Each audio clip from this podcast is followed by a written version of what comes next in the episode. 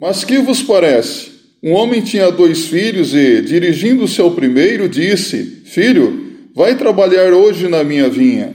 Ele, porém, respondendo, disse: Não quero. Mas depois, arrependendo-se, foi.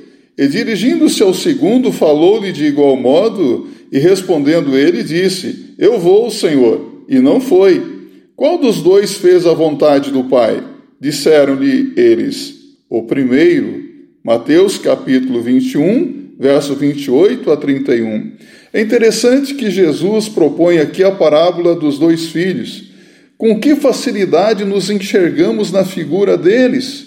O primeiro disse francamente que não queria trabalhar na vinha do pai, ele disse enfaticamente: Não quero. Foi assim que reagiu a ordem do pai. Sabe, se meu filho falasse assim comigo, certamente eu teria uma conversa muito séria com ele e com o intuito de mudar a sua atitude. E Deus procura fazer o mesmo conosco nas mais variadas maneiras.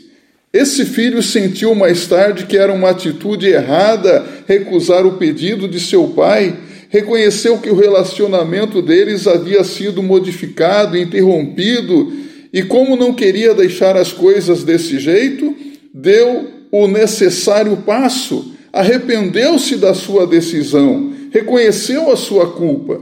Por fim, foi trabalhar na vinha do pai. Quem teria imaginado isso possível no começo? Quanto a nós, não temos satisfeito a vontade de Deus, mas prosseguindo em nosso próprio caminho, Contudo, ainda não é tarde para nos arrependermos e voltar atrás. Já o segundo filho também não estava inclinado a ir trabalhar, mas só para agradar disse ao pai que iria e não foi. Ele simplesmente não queria ser importunado ao fazer o que lhe agradasse. Quantos agem de modo semelhante hoje em dia, não é mesmo?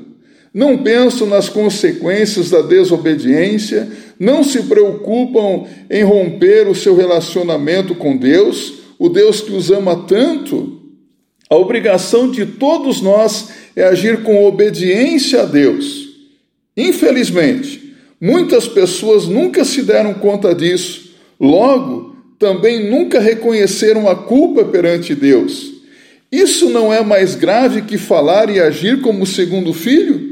Ele prometera fazer o que o pai pedia, mas, na realidade, não tinha nenhuma intenção de fazer isso.